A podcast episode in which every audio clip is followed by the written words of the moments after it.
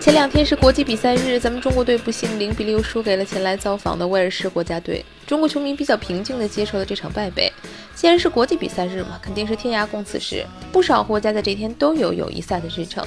其中呢，英格兰队跑到荷兰踢了一场比赛，结果不错，一比零小胜。但比赛完了，英国球迷却让一场胜利成了同样丢人的表演。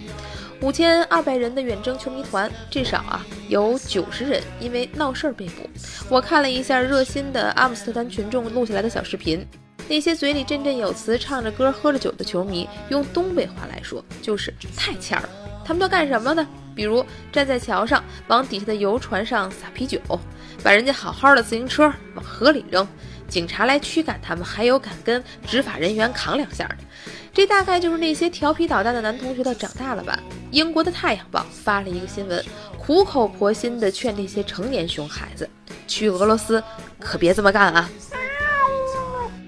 话里话外，这不是欺软怕硬吗？哦，俄罗斯球迷厉害，去俄罗斯就得温顺，看人家荷兰球迷脾气好，就来精神头了。你会发现啊，无论是曝光的视频，还是媒体调侃，都透露出一种不完全严肃，甚至有一些荒诞的情绪。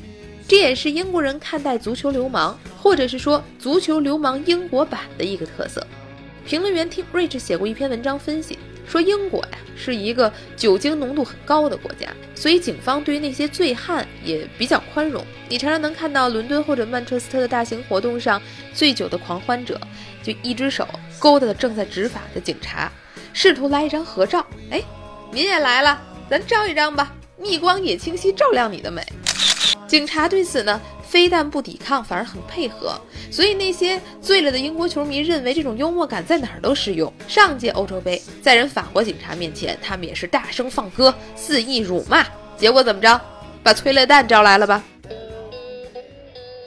可能有人就会问了，说这是不是法国和荷兰反应过度了呢？我认为也不是。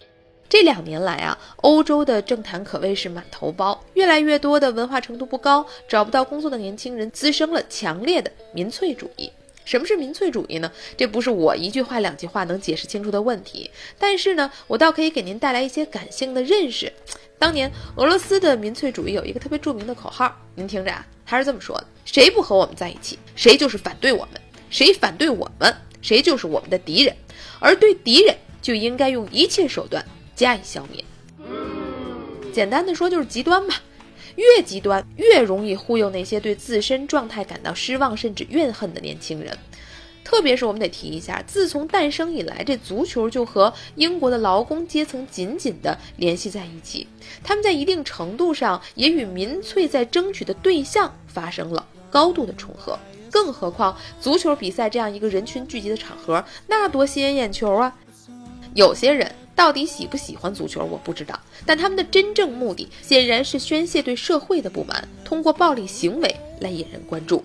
您像这次英国球迷在荷兰闹事儿，有的都是在赛前啊，这和咱们认为的赛后球迷情绪激动，因为输了或者赢了特别美或特别生气，容易引发骚乱的常态已经是大不相同了。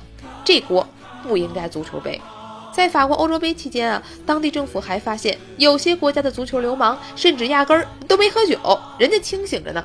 从这指节铜套到牙套到武术手套，装备是一应俱全，目的只有一个：闹事儿。这样的案例，连酒精都不愿意替他们背锅了。所以要我看啊，在群网版的恐怖主义里，足球不过是被流氓贴上了而已。三分钟热度，直抵体坛沸点。我是张文，更多内容呢，您可以搜索添加我的微博张二文，新闻的文哦。咱们明天见。